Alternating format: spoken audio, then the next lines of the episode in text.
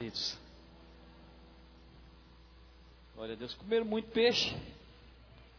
Peixinho, coisa linda, não é não? É isso aí. Nós vamos agradecer a Deus por tudo que Ele tem nos dado, amém? Você pode agradecer a Deus por isso? É? Uns comer um peixe, outro comer uma carninha, outro picadinho, mas ninguém ficou sem comer, não é verdade? Deus é bom. Deus é um Deus que deixa faltar nada. Eu fui no mercado esses dias, fiquei triste. Gente brigando por causa de peixe. Só tinha acabando um pouquinho, dá uma promoção lá. Falei, meu Deus do céu, semana da Páscoa, né? Que eles falam, Páscoa, né? Que é para ter paz, aquela coisa toda, briga no mercado. Cada um pedaço de peixe. e a gente vê essas coisas. E eu sei assim que o nosso coração está em Deus, amém? Eu sei que o seu está também. Mas o nosso Deus é aquele que tem nos sustentado todos os dias.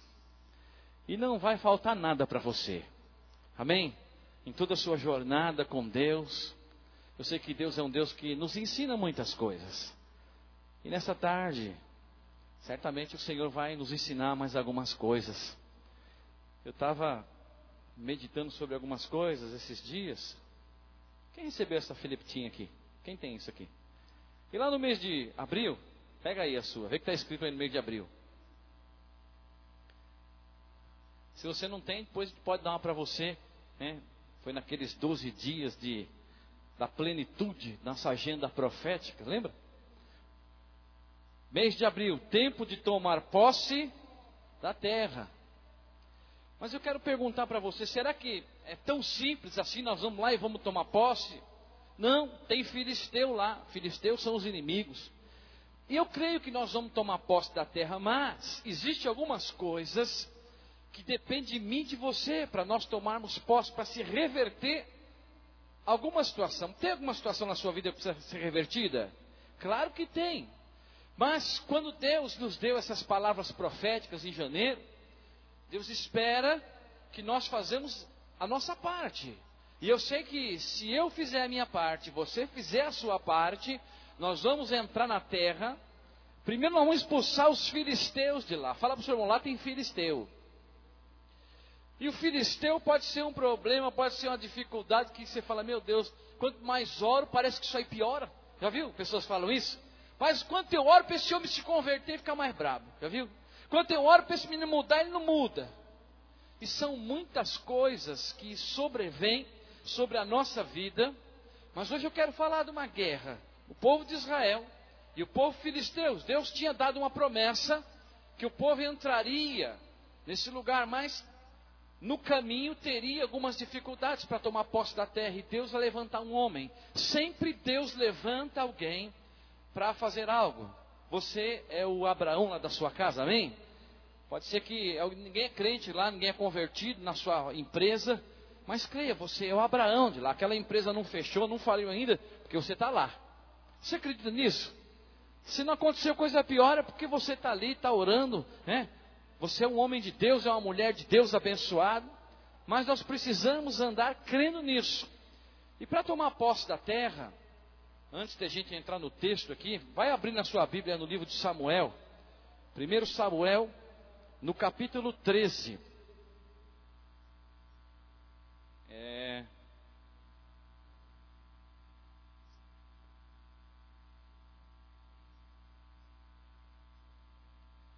enquanto você procura, no domingo que vem, supervisores, pastores, líderes, líder, líder em treinamento e líder em pensamento também, viu? Alguém converteu lá, se está pensando nele, pode chamar ele para vir para a ceia. Domingo que vem, às nove, ceia? Das nove até às onze. Quem crê que vai até às onze, diga amém.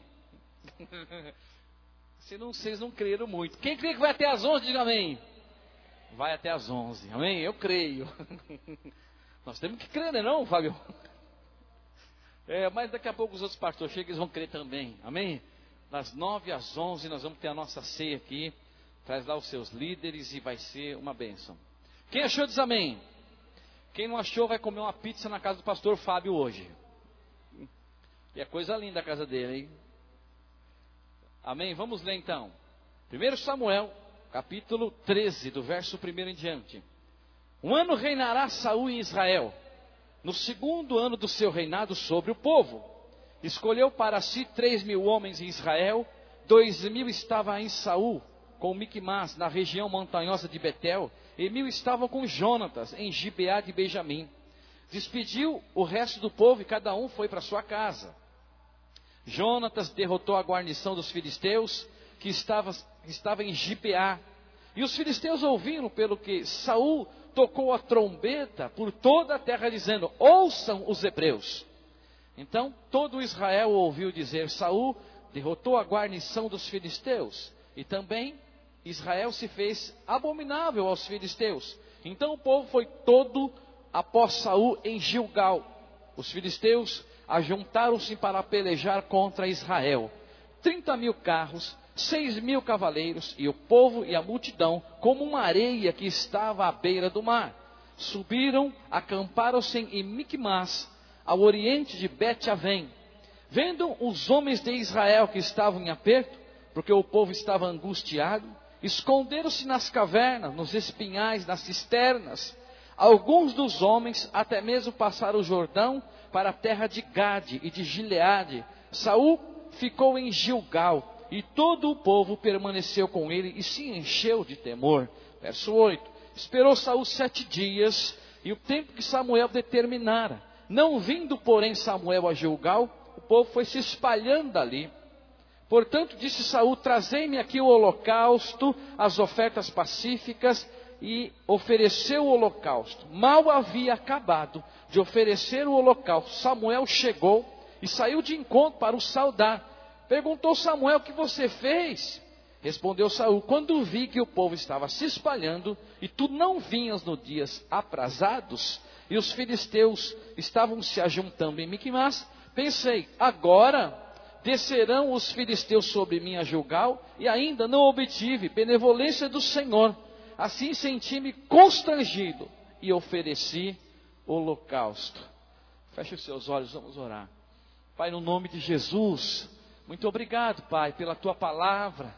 Muito obrigado, Senhor, por tudo que aconteceu nesse livro sagrado. Senhor, é instrumento para mudar a minha vida em primeiro lugar. Instrumento de bênção para tocar na minha vida, o meu coração. Senhor, agradeço porque nessa tarde o Senhor nos escolheu para ministrar tua palavra e é um privilégio. Senhor, mas eu quero abençoar meus irmãos também que vieram aqui nessa tarde buscar a palavra, buscar uma direção, conforto, consolo para o coração. Senhor, eu sei que nessa história aconteceram tantas coisas, Senhor, mas essa história é verdadeira, é real, é para hoje. Senhor, então toque em primeiro lugar a minha vida. Senhor, nós queremos declarar que nós vamos ficar aqui com nossos corações prontos para ouvir a tua palavra, para receber direção do teu espírito em nome de Jesus. Amém? Fala para o seu irmão, para tomar posse da terra,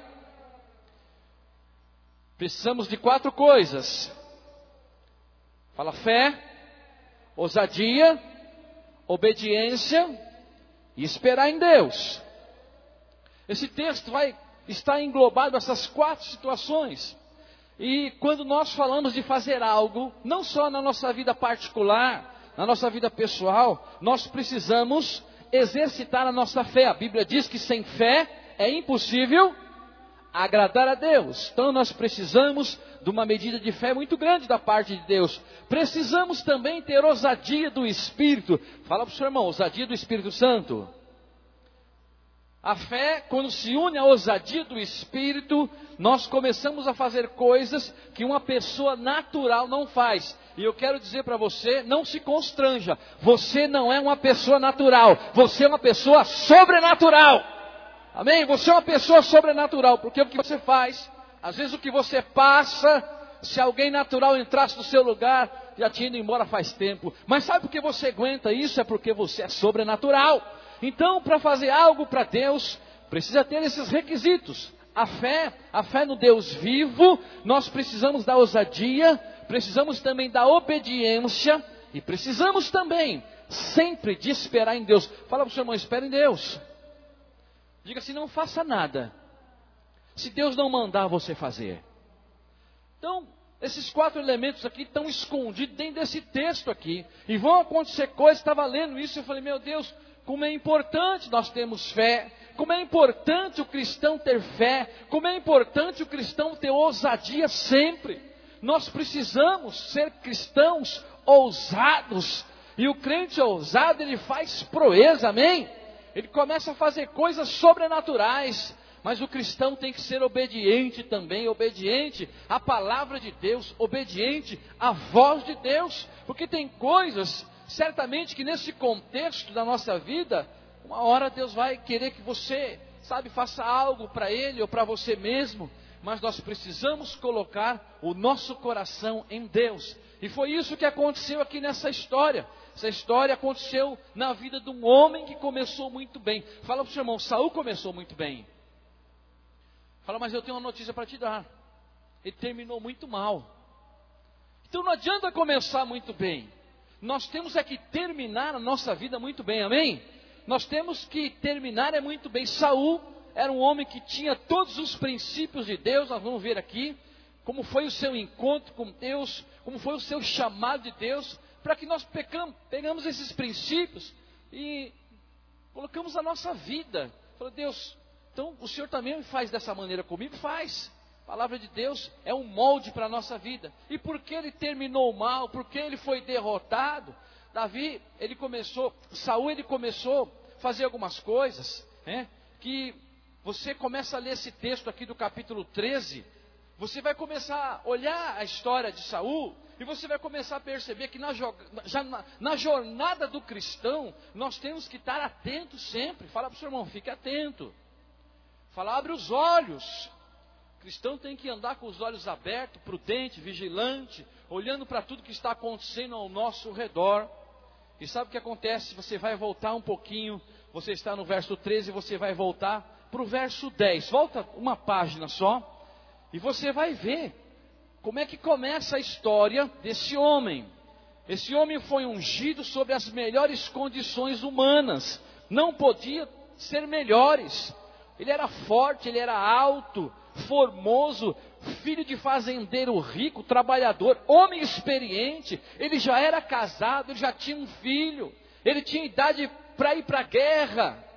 Tudo cooperava a seu favor. Ele não era um nécio, ele não era uma pessoa inexperiente. Ele foi, Deus o escolheu para ser rei de Israel. Mas olha só, e Deus começa a olhar alguns homens, e Deus olha para Saul. E no verso 10, acompanha aí no capítulo 1, olha só. Então tomou Samuel um vaso de azeite e derramou sobre a cabeça de Saul e o beijou e disse: Não te ungiu o Senhor para príncipe da tua herança? Estava falando com ele. E eu fico, eu li essa história, eu pensei assim, falei, por que, que será que Deus está fazendo uma pergunta para ele? Quem é líder aqui? Levanta a mão. Quem não é líder, levanta a mão. Quem está com vontade de ser? Pode ficar com a tua mão levantada. O Senhor te ungiu para esse trabalho em nome de Jesus. Eu creio nisso. E você vai olhar para dentro de você, talvez. Você vai dizer assim, pastor, eu não tenho muita capacidade. Esse homem, ele tinha todos os requisitos. Era alto, era formoso, já era casado. Era um homem que ele já tinha uma experiência na vida familiar ele não era um nécio. E o que acontece aqui nesse texto é o seguinte: Deus faz uma pergunta para ele através do profeta: Olha, não te ungiu o Senhor? E no coração dele tinha uma dúvida: que ele seria ungido de Deus. Agora, o trabalho de Deus aqui, e você vai ver comigo aqui nos versos, que Deus vai tentar mostrar para ele, através do profeta, que Deus tinha escolhido ele, que Deus iria fazer um. Deus tinha um plano muito grande na vida desse homem para mudar a história dele. Ele era experiente. E acontece uma coisa: esse homem aí, quando o profeta chegou para ungir, o profeta disse para ele: Olha, Deus vai te dar três sinais. Fala para o seu irmão, está pedindo algum sinal para Deus? Quem sabe nessa tarde Deus vai dar um sinal para você? Quem sabe você entrou aqui, falou, Deus, se é para mim fazer algo, o Senhor vai dar um sinal para mim. Eu creio que Deus pode dar um sinal para você aqui. Amém? Deus é Deus todo-poderoso. Dando para Ele. Nossa, é porque existe uma dúvida ali. E sabe o que ele faz?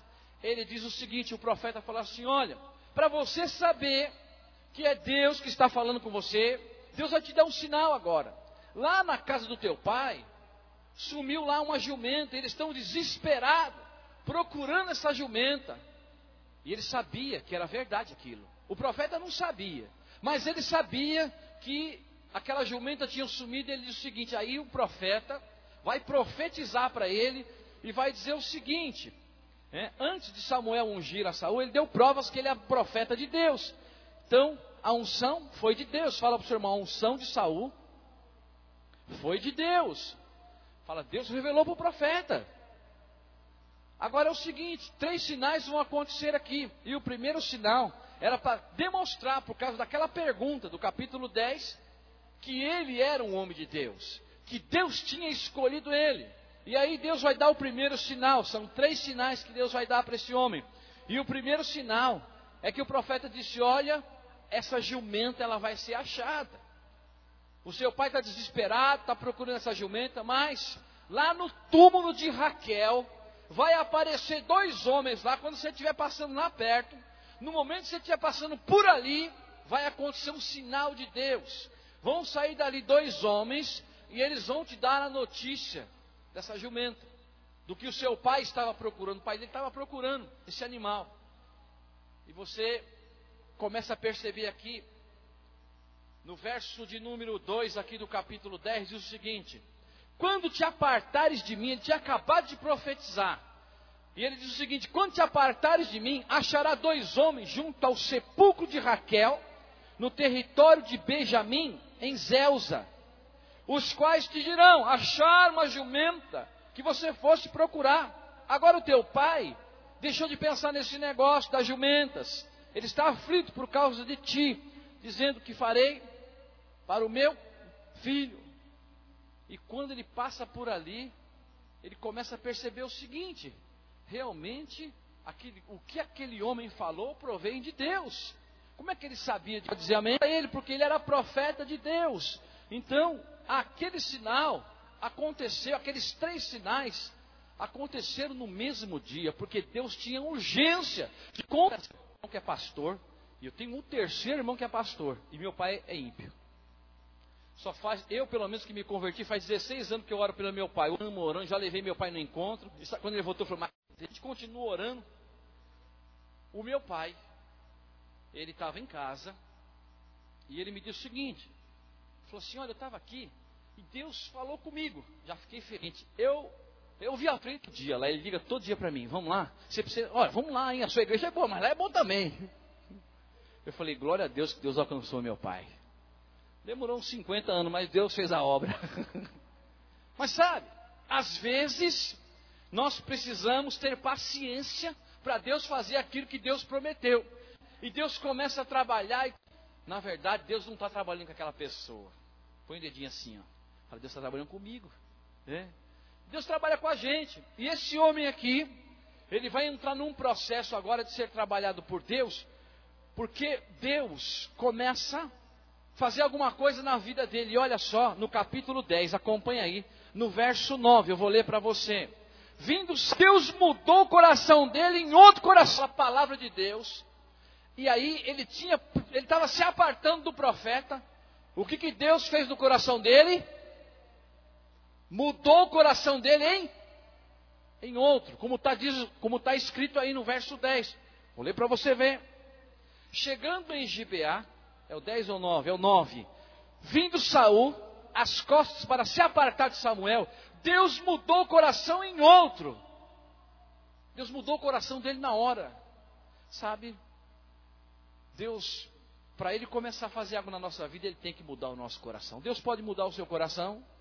Sabe, Deus tem que ter acesso à nossa vida para mudar o nosso coração, para nos colocar naquele propósito. E se Deus não tiver acesso ao nosso coração, e se a gente endurecer o coração, Deus não pode fazer nada. É que aqui não tem ninguém de coração duro, mas na outra igreja tem. É. Então, quando Deus começa a mudar o nosso coração, quando Deus tem acesso para trabalhar no nosso coração, nós começamos a reconhecer que nós precisamos ser transformados. Você precisa ser transformado. Esse homem aqui, Deus começa a mudar o coração dele, mudou o coração dele em outro coração. E quando Deus falou em mudar o coração, Deus está falando de regeneração, transformação. Ele precisava, Saul, ele precisava ser transformado. Né? Então, o Deus já tinha dado mais um sinal para ele, esse sinal que o coração dele seria transformado poderosamente por Deus, e nós cremos nisso, que o nosso coração precisa ser transformado. E ele tinha que ser dirigido pela palavra de Deus, rei de Israel, aquele homem que estava ali para fazer o trabalho de Deus. Então, primeiro sinal, ele viu acontecer os milagres e se cumpriu aquela profecia lá no sepulcro de Raquel. Aqueles homens falaram: Olha, o que seu pai, que você estava procurando, já foi achado. Não se desespere. E ele lembrou da profecia.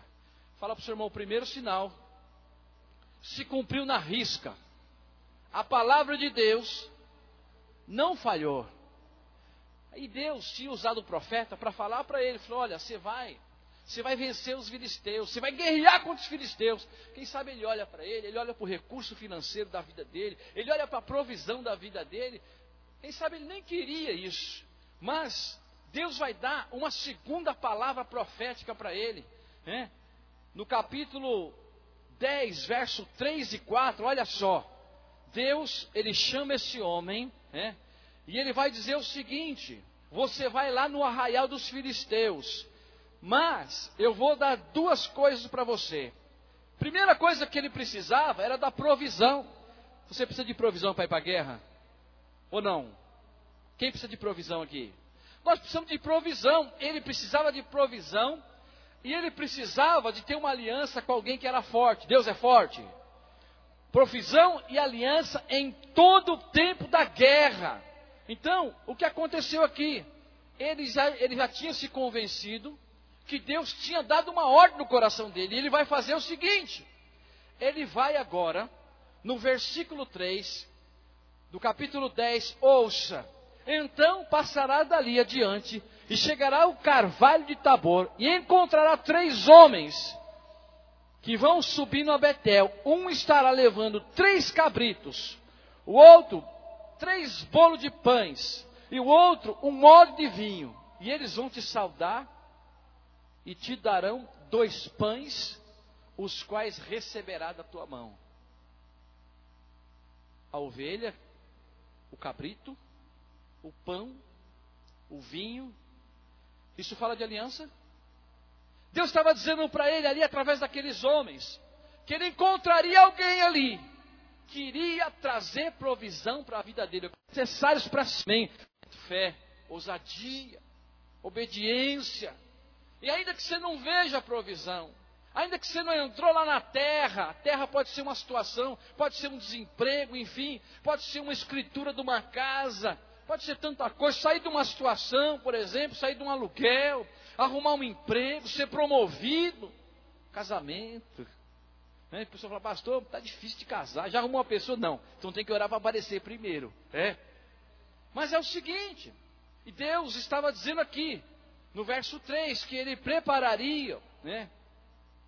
Homens, olha só, então passarás dali diante até chegarás ao carvalho de Tabor, ali encontrarão três homens. Quem colocou esses homens no caminho de Saul? Quem colocou? Deus. Eu quero dizer que Deus vai colocar pessoas no seu caminho. Amém? Deus vai colocar pessoas. Você vai ser abençoado. Deus vai encontrar e Deus usa as pessoas. Deus é poderoso para fazer isso. Ele usa o justo, ele usa ímpio, ele usa quem ele quiser, mas Deus usa. Estava lá três homens, e tinha lá o suprimento, tinha comida. E Deus falou para Saul: quando você e você não vai as coisas da sua vida, é o ano onde você vai se estabelecer. Quem quer se estabelecer aqui? Você vai se estabelecer em nome de Jesus. Pastor, mas eu não consigo ver. Você tem que ter fé. Fé, ousadia obediência. E esperar em Deus. Fala fé, ousadia obediência e esperar em Deus. E esse homem aqui, ele está nesse processo da fé, ele começa a ver que não está faltando nada, mas Deus nunca chega atrasado. Fala para o seu irmão, Deus não chega atrasado. Não chega. Pastor, não chega, não chega mesmo. Deus nunca chega atrasado em situação nenhuma. Ele chega na hora certa. E na tua vida ele vai chegar na hora certinha. Pastor, mas ó, tem umas coisas aí que eu fiz que deu errado. Então não foi Deus que mandou você fazer. Porque quando Deus manda a gente fazer algo, Ele supre e Ele dá a vitória. E quando Ele não faz, gente se arrepende. É fácil ou é difícil se arrepender? É fácil, fala, Deus, eu errei. E ele muda o coração, como ele mudou o coração desse homem. Mas aqui nesse texto, vai acontecer algo tremendo. Olha só, no capítulo Forges, está escrito o que aí? No dia anterior tinha acabado a provisão. Fala para o seu irmão, no dia anterior acabou a provisão. Fala, mas no dia seguinte, Deus preparou dois homens para encher de provisão. Eu quero dizer para você que nessa semana Deus está preparando uma previsão para você. Eu profetizo uma provisão. Quem que é a provisão de Deus essa semana? Eu profetizo. Pastor, você está vendo alguma coisa? Estou vendo estou profetizando. E eu creio. Quem tem fé aqui? Basta você crer. Você tem que crer no seu coração. Tudo é possível aquele que crê. Sabe? E a gente, quando a gente crê, a gente alcança. É muito mais fácil a gente crer para as coisas né, é, que não dão certo. Porque muita gente fala assim: Eu não sei, parece que não vai dar nada certo para mim. Essas pessoas, elas têm uma fé negativa tão grande que acaba acontecendo aquilo que elas falaram. Uma fé ao contrário. Eu estava numa cela um tempo atrás. E tinha uma moça que foi lá pela primeira vez. E eu falei assim: Olha, tem um encontro ponto do Carlão. Num grupo, era um sábado. Nunca mais ela vai esquecer na vida. Mas eu quero dizer para você que tem coisas boas para acontecer na tua vida. É, Deus ele fala, Deus ama, Deus é o Deus da segunda chance. Mas o texto diz que no dia anterior não tinha nada. E pode ser que você esteja querendo fazer alguma coisa e fala, pastor, eu não tenho condição de fazer isso. Para de dizer que não tem condição. Quem vive falando que não tem condição? Só eu, né? Sabe o que você vai fazer? Você fala, Senhor, fé, ousadia, obediência. Você pode fazer isso? Nesse momento, eu creio que Deus está trabalhando. Isaías 64 diz assim: Deus trabalha para aqueles que nele. Nesse momento aqui, Deus está trabalhando para você. Seu marido não está aqui, onde ele estiver, estiver no bar, vai aparecer um crente, vai dar um folhetim para ele. Deus trabalha para aqueles que nele esperam. E no dia anterior, Saul pergunta para o seu moço: olha, nós vamos lá, mas não tem mais nada. Acabou o pão, acabou o recurso, acabou a provisão. E Deus ali, só de olho, né? Verso 9, está dizendo isso. Verso 7, disse Saul ao seu moço: se formos, o que levaremos? Ele está perguntando. O pão dos alforjes se acabou. E o que temos? Não tinha mais nada. Na cabeça dele não tinha mais nada, mas Deus estava trabalhando. E quando ele passa perto daqueles homens, vem a provisão de Deus. Deus vai usar alguém para te abençoar. Amém? Vou ler mais uma vez para você prestar atenção no que Deus fez, né? Ali quando faltou aquela provisão. No outro dia, o Senhor diz o seguinte: Então passarás dali em diante, chegarás ao carvalho de Tabor, encontrarão três homens que vão subindo a Deus, a Betel. Um estará levando três cabritos, o outro dois bolos de pão e o outro um odre de vinho. Eles vão te saudar. Nem amigo deles não é, mas eles vão te saudar. E te darão dois pães e você receberá na tua mão. Sabe o que significa isso? Deus não chega atrasado e não vai faltar nada na tua vida. E ele começa agora, fica emocionante. Deus começa a tratar muito mais próximo desse homem. Ele começa a perceber que Deus não chega atrasado. Mas tinha um terceiro sinal. Fala para o seu irmão, tem um terceiro sinal.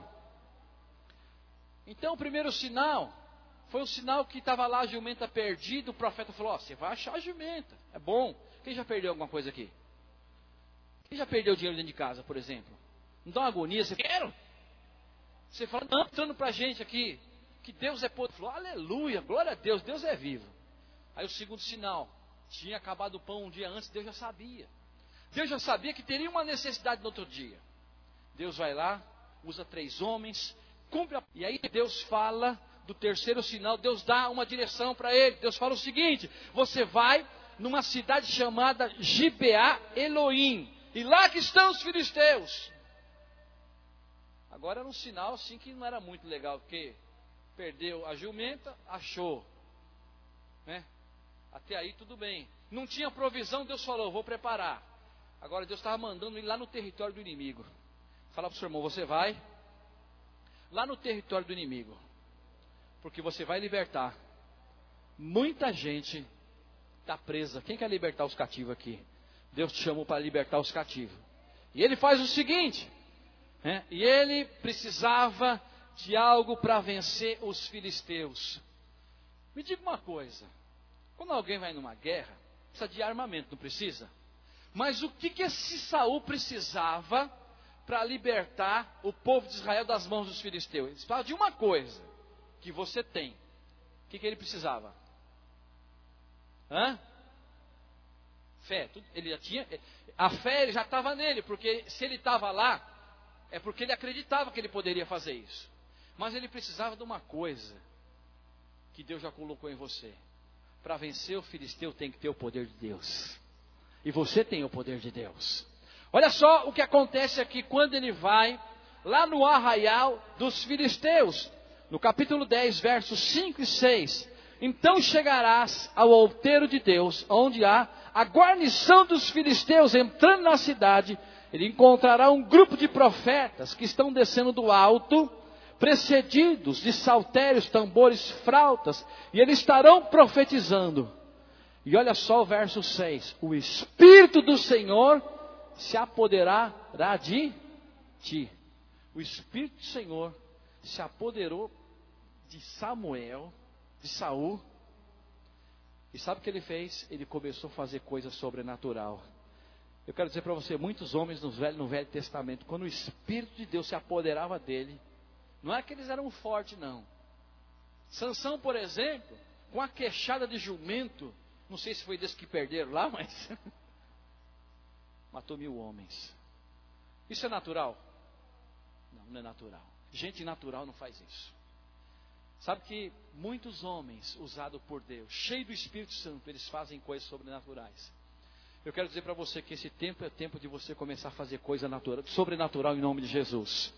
Sabe o que ele fez? Ele vai lá, e ele começa a fazer o seguinte: ele recebe esse sinal de Deus, ele recebe o poder de Deus. Deus era com ele no verso 10, diz que o Espírito do Senhor se apoderou dele, né? E tudo que precisamos para vencer os filisteus é isso: que o Espírito do Senhor esteja sobre a nossa vida.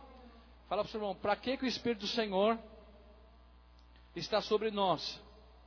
E eu respondo: para combater uma circunstância difícil.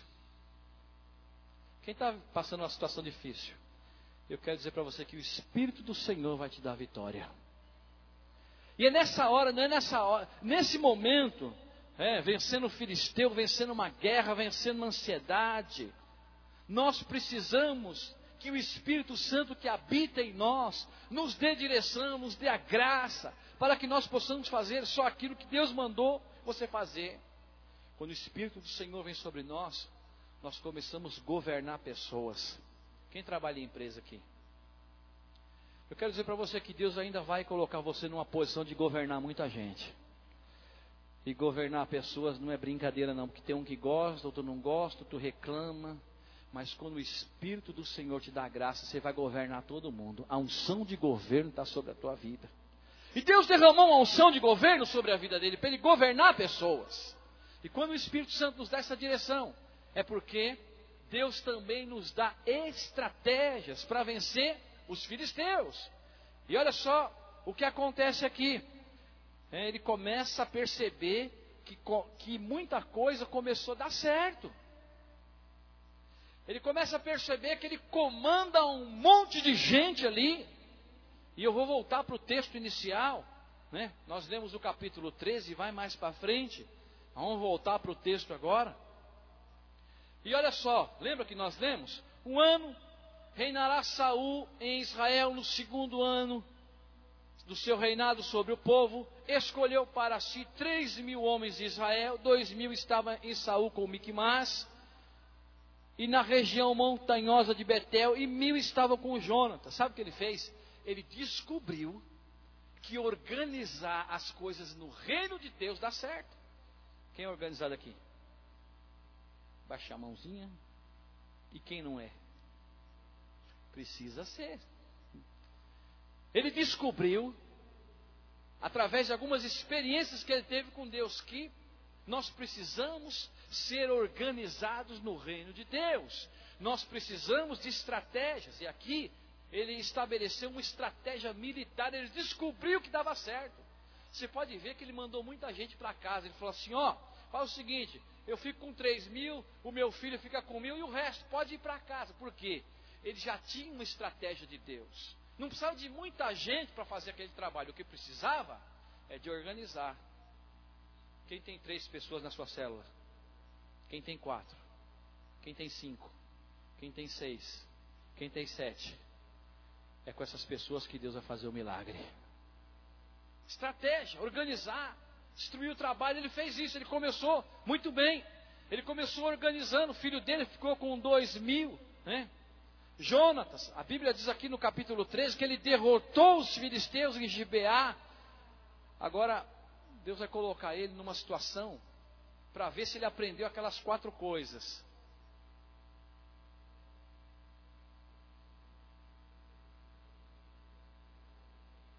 Essas quatro coisas estão contidas nessa história.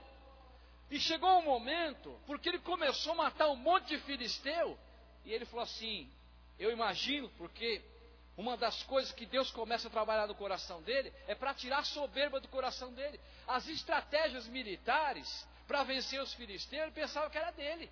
Ele começou a matar filisteu, e o texto diz o seguinte: que ele, quando ele começou no, no capítulo 3, depois você lê, está dizendo o seguinte: que ele começou a tocar trombeta. Tocar trombeta, sabe o que significa? O pessoal ouvia aquela trombeta tocando e muita gente está dizendo: olha, Saul já venceu a guerra. Então tocar trombeta significa já vencemos. E ele começou a tocar trombeta para todo lado. Só que Deus vai provar o coração dele. Fala para o seu irmão, Deus pode provar o seu coração? E Deus queria ver se ele tinha aprendido aqueles três sinais, né? porque a confiança em Deus, a provisão, a direção de Deus, né? Tudo isso aconteceu para ver se Saul era um rei sobrenatural. Pergunta para o seu irmão: será que Saul era um rei sobrenatural? Fala para o seu irmão para a gente saber. Se uma pessoa é sobrenatural, ela precisa entrar na crise. Quem é sobrenatural? Não é para você ter medo, não, é para você ter vigor, porque você tem a provisão, a graça de Deus, a ousadia de Deus, tem fé. E Deus é poderoso para fazer um milagre na sua vida e na minha vida. Agora olha só. Deus, ele olha para esse homem, né? E ele vai ver se ele é sobrenatural. No capítulo 13, acompanha aí. Verso 5. Os filisteus agora, eles vão dar o troco ali. Os filisteus ajuntaram-se para pelejar contra quem? Tinha pouca gente lá? Quantas pessoas tinham? que mais? Tinha pouca gente ali? Olha só, o inimigo apareceu e, e permitido por Deus para ver se Saul tinha aprendido a lição, se ele era sobrenatural. 30 mil carros, 6 mil cavaleiros e uma grande multidão. E ele tinha que se lembrar dos três sinais que ele recebeu de Deus no, no capítulo 10. Lembra? Deus começou a falar que ele seria vitorioso, que aquelas coisas que o profeta tinha profetizado, eles iam encontrar, achar provisão, é ousadia e esperar em Deus. E agora vai acontecer o teste. Deus pode testar você? Fala para o seu irmão, Deus vai testar Saul. Porque é o seguinte, na hora que estava aquela turma toda ali, e se você ler o texto inteiro, um entraram na caverna, e ele ficou ali, e ele começou a pensar o seguinte, irmão, se o profeta profetizou três vezes para mim, deu certo, ele não é agora que a profecia vai falhar, não é agora que Deus vai falhar comigo. Eu quero dizer para você que Deus nunca vai falhar com você. E agora, 30 mil Muita gente, hein? 30 mil carros. Imagina. Mil carros, mas 30 mil é muito carro, né? Imagina, você consegue imaginar 30 mil? 30 mil, 6 mil cavaleiros, e justamente com seus cavalos ali, eu imagino, e uma grande multidão. Mas Deus vai ver se ele aprendeu a lição. E muitas vezes nós temos que entrar dentro desse texto e falar: Deus, eu quero que o Senhor transforme a minha vida. Pode tirar essa mensagem aí. Então, vai acontecer o teste agora. Fala para o senhor irmão, está preparado para o teste? No capítulo 13, do verso 8, olha só o que diz: Esperou Saul sete dias, o tempo que o profeta tinha determinado que ele ia chegar lá. Não chegando o profeta Samuel em Gilgal, o povo fez o quê? Foi se espalhando. Portanto, disse Saul: Trazei-me aqui o holocausto. Rei é para fazer o holocausto? Não. Quem tem que fazer o holocausto? Era o profeta. Então ele disse o seguinte: o povo começou a se espalhar. Já era para ele ter confiança na palavra de Deus ou não? Por três Deus, Deus falou e cumpriu, não cumpriu? E Deus falou que cumpriria mais uma vez também. E aí sabe o que acontece? O povo começou a se espalhar, e um começou a ir para a caverna, e é nessa hora, na hora da dificuldade, é na hora do desespero que a gente tem que confiar em Deus, porque Deus não vai te abandonar. Deus não chega atrasado. E aí o que acontece aqui nesse texto é o seguinte: ele começa, é, esperou Saul por sete dias, falou, e o profeta falou assim: olha, em sete dias eu vou lá e vou te dar a vitória. Eu creio que em sete dias Deus vai te dar a vitória. Está escrito aí. Em sete dias, Deus falou através do profeta: Olha, você me espera, que eu vou chegar lá, eu vou fazer um holocausto e Deus vai dar a vitória. Esperou, olha só o que ele faz. Esperou Saul sete dias. E o tempo que Samuel determinar, não vindo o profeta, o povo foi se espalhando. Portanto, disse Saul: Trazei-me aqui o holocausto e as ofertas pacíficas, e eu mesmo vou fazer o holocausto. Mal havia de oferecer o holocausto, Samuel chegou e deu de encontro com ele. Quando foi saudar, imagina ele está indo saudar o rei, e os caras lá com todo o holocausto da mão. Falou: O que, que você vai fazer? Falou: ah, Sabe que você demorou? Mas ele tinha falado que em sete dias ele viria e ele ia fazer o holocausto, e Deus ia fazer o milagre ali, e Deus certamente ia dar a vitória. Perguntando: O que você fez?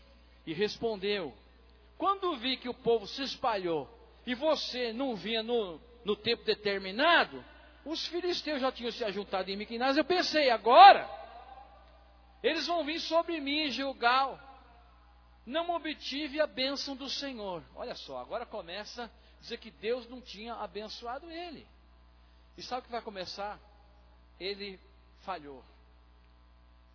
Falhou na fé, não, não esperou em Deus. Ele falhou na obediência, ele não obedeceu a Deus, ele falhou na ousadia, tinha que esperar, ele tinha que chegar para aquelas pessoas que estavam ali e falar: olha, vamos ficar aí, vamos ficar junto, Deus é fiel, eu já experimentei de Deus, eu sei que Deus é poderoso, não vão voltar atrás. Sabe o que Deus está falando? Tem gente que vem para a igreja, vem numa crise, Deus resolve. Quando dá um negocinho, pronto, já começa, é, isso aqui é, está difícil. Deus te chamou para você ser matador de gigante em nome de Jesus. E quando ele aparecer, não precisa desesperar. O povo estava se espalhando ali, ele tinha que chegar para as pessoas: Olha, eu conheço o Deus de Samuel. Ele profetizou três vezes para mim e se cumpriu. Vamos ficar lá, vamos permanecer. A palavra de Deus é verdadeira, mas sabe o que acontece? Ele deixou a dúvida entrar no coração dele. Ele olhou para a circunstância. E sabe, a melhor coisa que existe no ministério, e eu vejo assim que Saul não tinha muito isso, é ter uma equipe em 2000, a Torre Gêmeas caiu em 2001 ou 2002? Em um, né? Pois é.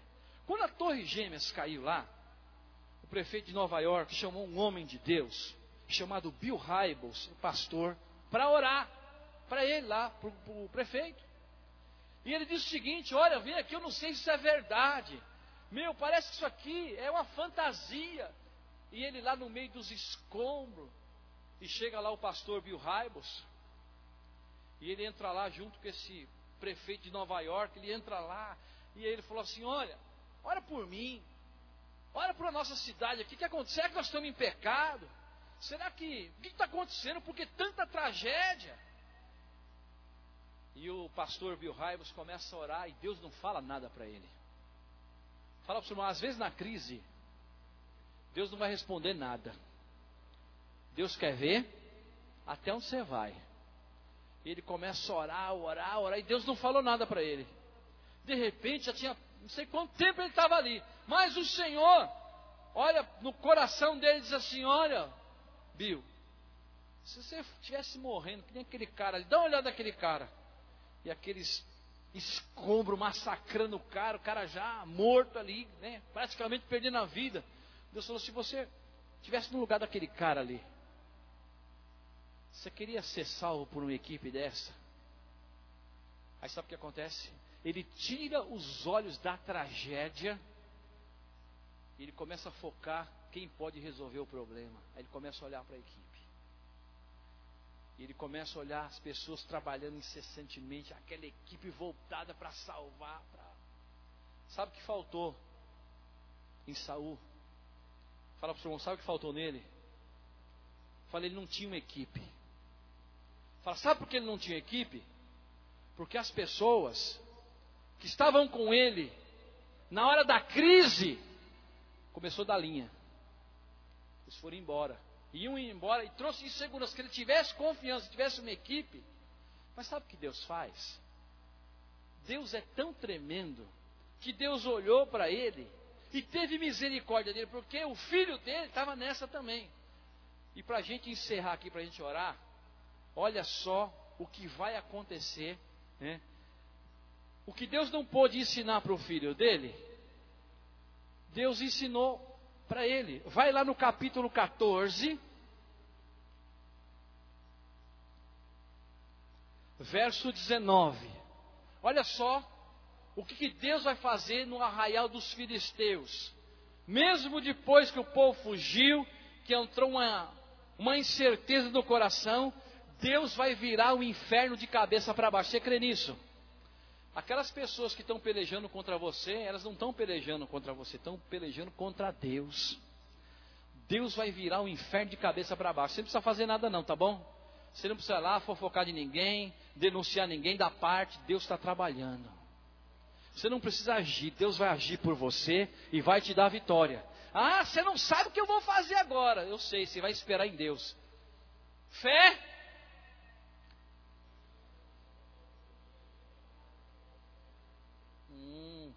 Fala para o irmão, agora eu vou ter que esperar mesmo, hein? E sabe o que ele fez? O Saúl não esperou. Ofereceu lá um sacrifício que ele não podia fazer. Só que é o seguinte: essa história, eu sempre conto uma história do que eles fazem errado para a gente não fazer. Amém? Nós vamos esperar em Deus, amém? Mas olha só, aí Deus tinha visto todo aquele cenário e Deus não ia deixar o povo sair derrotado. E aqueles que estavam ali, sabe o que Deus faz? Deus ele vai virar o inferno de cabeça para baixo. Ele vai lançar uma confusão no inferno e os filisteus vão começar a se matar uns aos outros. Olha aqui o verso 14, verso 19. Então Saul estava ainda falando com o sacerdote. O alvoroço que havia no arraial dos filisteus crescia mais e mais. Pelo que disse Saul ao sacerdote: Tira a tua mão daí, retira a tua mão. Agora ele já estava espiritual, né? Então saiu e todo o povo que estava com ele se ajuntaram e vieram à peleja. E encontraram os filisteus em grande tumulto, uns lutando contra os. Eles começaram a lutar uns contra os outros. Deus está lançando uma confusão no inferno e vai te dar uma grande vitória em nome de Jesus. Fala para o seu irmão, Deus vai te dar uma vitória. E eu estou procurando um verso aqui deixa eu ver se eu acho ele, que estava lendo hoje, que essa história aqui serviu muito para Jonatas, que teve uma outra peleja e Saul, é, ele achou que aconteceu tudo aquilo porque ele estava lá. Deus é que lançou confusão lá no arraial dos filisteus. Deus lançou uma confusão no inferno. É. Você pensa que Deus não está te protegendo, Deus está te guardando. Deus está te guardando, você vai ver a resposta. Você vai ver onde vai dar isso aí. Mas sabe o que você tem que fazer? Descansar em Deus, esperar em Deus. E muitas vezes a gente não consegue esperar, faz como Saul, ah, vou apresentar um sacrifício aqui. Não, não precisa fazer isso. Mas olha, olha só o que acontece no capítulo 14, abre aí o 14. No verso de número 6. Antes de você ler, presta atenção aqui. Depois que eles tinham vencido aquela peleja, você acha que vai ter outra guerra com os filisteus? Acham, quem acha, levanta a mão. Teve. Pastor, mas sempre vai ter filisteu? Uma vez uma irmã falou, pastor, dá para você orar para os demônios não me perturbar nunca mais? Falei, dá, vem aqui. Falei, Deus, ela quer ir embora para a glória agora. Não, pastor, não é isso. Falei, mano, só tem esse jeito. Porque os filisteus, eles sempre vão voltar. E sempre vão ser derrotados em nome de Jesus. Mas essa experiência valeu, sabe para quem? Para Jonatas. Teve uma outra guerra. E olha só, ouça, só ouça. Certo dia disse Jonatas, filho de Saul, seu escudeiro: Vem, passamos a guarnição dos filisteus, que está do outro lado, mas não deixe o meu pai saber. Pastor, ele estava mentindo para o pai dele? Não, ele não estava mentindo. Ele está dizendo o seguinte: se ele contasse para o pai dele, o pai dele ia falar: Menino, para com essas coisas, você sozinho querendo enfrentar filisteu, você não vê o seu pai, está tá velho, experiente. Você não... Aí ele ia contar as experiências do passado. Eu quero dizer para você que a experiência do passado não serve para nada. Pastor, eu orei por tantas pessoas no ano passado, no ano retrasado. Olha, glória a Deus, mas eu quero saber hoje. Está firme hoje? Está cheio do poder hoje? Tem sonhos para amanhã? Glória a Deus por isso. Aí ele chamou um cara lá e disse o seguinte: Olha, os filisteus estão de volta. Certo dia disse Jonatas, filho de Saul, ao seu escudeiro: Vem passando a guarnição dos filisteus que está no outro lado. Porém, ele não fez saber o seu pai. Olha o pai dele onde é que estava. Saul estava na extremidade de Gibeá, debaixo da romeira. Olha lá, só de alegria lá, né? E o povo que estava com ele era cerca de 600 homens, entre os quais se encontrava Aías, que trazia uma estola sacerdotal. Então estava lá, esperando, né, para fazer alguma coisa, mas não fazia nada. E olha só o que, que Deus fez aqui no verso 6. Disse Jonatas ao seu escudeiro: Vem, passamos a guarnição dos filisteus. Porventura, o Senhor por nós, por, porventura o Senhor operará por nós, porque com, os, com o Senhor nenhum impedimento há de haver. Respondeu o escudeiro, a equipe aqui, faz tudo que tiver no seu coração, eu estou contigo, a tua disposição é a minha. Sabe o que aconteceu? Uma segunda confusão. Aí só vai ele e esse rapaz. Quando eles começam a subir os montes, os filisteus começam a falar o seguinte: olha que coisa linda. Aqueles dois israelitas saindo da caverna, estavam escondidos, porque o povo estava escondido mesmo. E eles começam a zombar de Jonatas. Eles começam a zombar. E eles estavam lá desafiando os filisteus. Não sei quantos mil filisteus tinha. Eu acho que tinha um pouco de. Um pouco não, esse cara era doido, era demais. Eu digo que tem que ter ousadia, mas esses caras tinham demais. Dois caras para vencer um, um exército filisteu. Eles subiram lá e desafiaram os filisteus. Eles não tinham mais medo de morrer. E sabe o que Deus fez? Deus honrou aqueles dois homens. Deus mandou um terremoto no arraial dos filisteus, a terra engoliu todos eles. Eu quero dizer para você, Deus vai mandar um terremoto tão grande no inferno, e Deus vai te dar a vitória. Aparentemente você está derrotado. Aparentemente você olha assim, pastor, não sei o que vai ser. Continua crendo. Continua liberando a palavra. Fé. É isso que você vai fazer. Eles esperaram, falou: olha, se o Senhor nos der um sinal, nós vamos lá no arraial dos filisteus e Deus vai dar a vitória. E Deus deu um comando para ele seguir em frente. E naquele dia, depois você lê esse verso 14 inteiro, Deus mandou um terremoto, a terra se abriu, engoliu aqueles homens como um trovão. Deu medo naquele povo e a terra engoliu eles. E não foi na força deles que ele venceu, foi na força do Senhor. Eu quero dizer para você que você vai vencer na força de Deus. Eu quero profetizar na tua vida. Vamos ficar em pé que eu quero profetizar sobre a tua vida agora. Sabe, muitas vezes nós entramos em alguma circunstância. Fala para o seu irmão, Deus não tem problema com o dinheiro. Fala, Deus não tem problema com o dinheiro.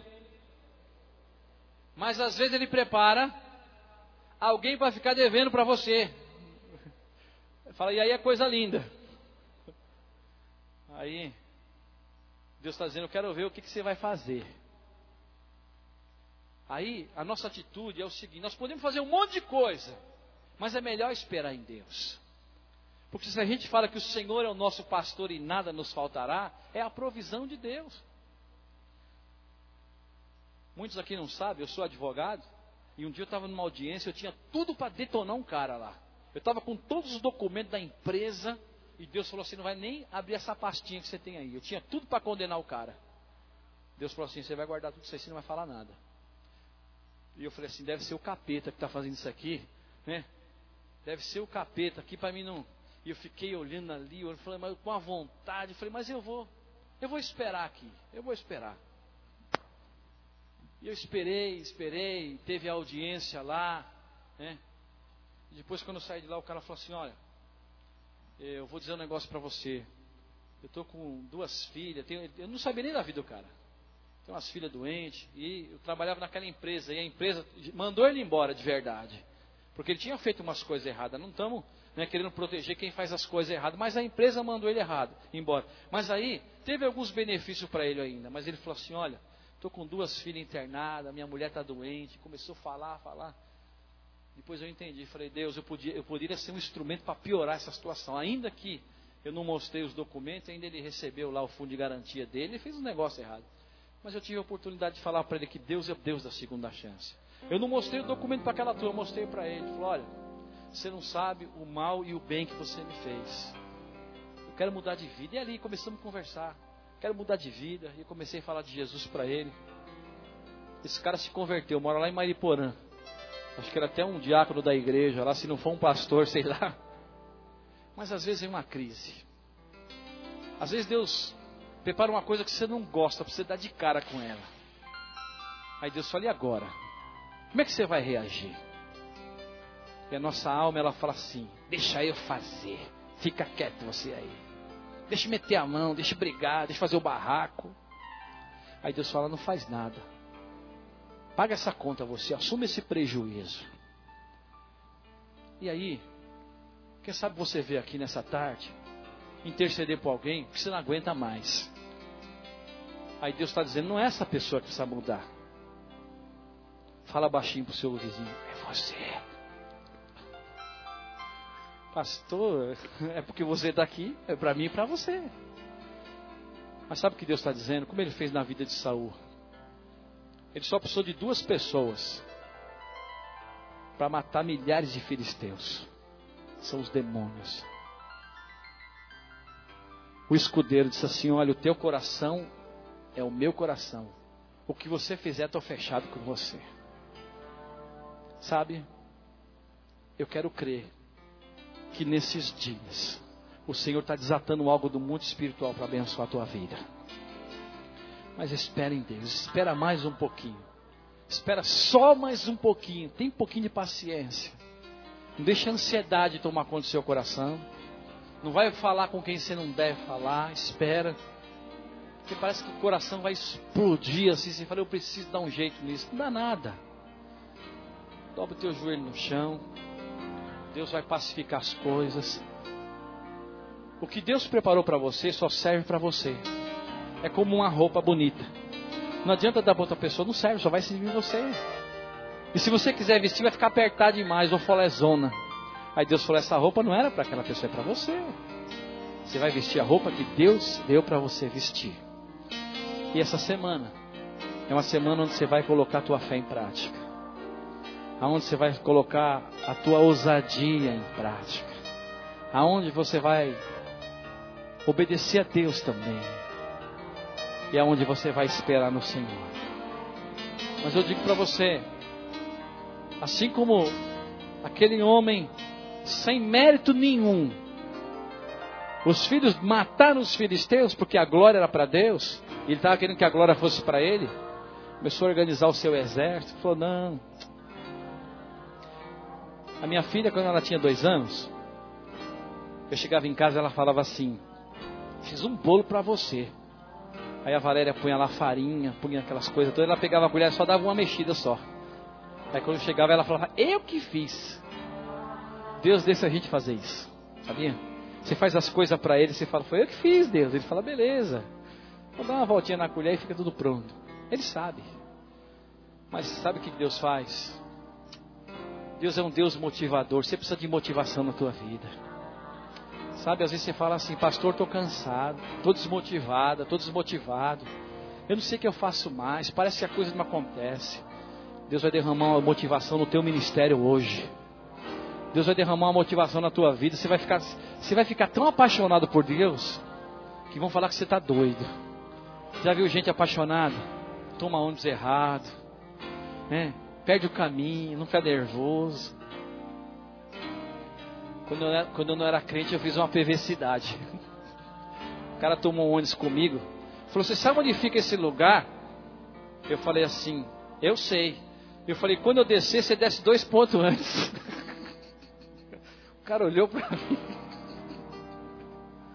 Eu não era crente, isso era do tempo, né? Da ruindade do velho homem. Eu sou ruim ainda, mas estou melhorando. Verdade, Deus trabalha na nossa vida. Mas você não pode nunca deixar que a motivação pelo Senhor fique em segundo plano. Seu casamento pode estar mal, seus filhos podem estar dando trabalho, seu emprego, enfim, tudo. Mas eu digo para você, se você deixar se levar pelo Senhor, tudo isso vai passar.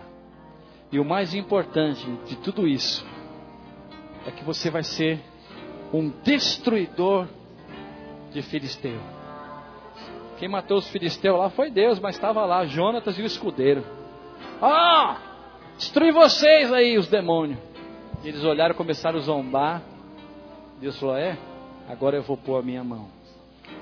Você lembra? Quando nós lemos que o sacerdote estava indo colocar a mão, Deus mandou, o profeta mandou fazer o quê? Tira a tua. Você deu o texto? Tira a tua mão daí, rapaz. Não põe a tua mão, não.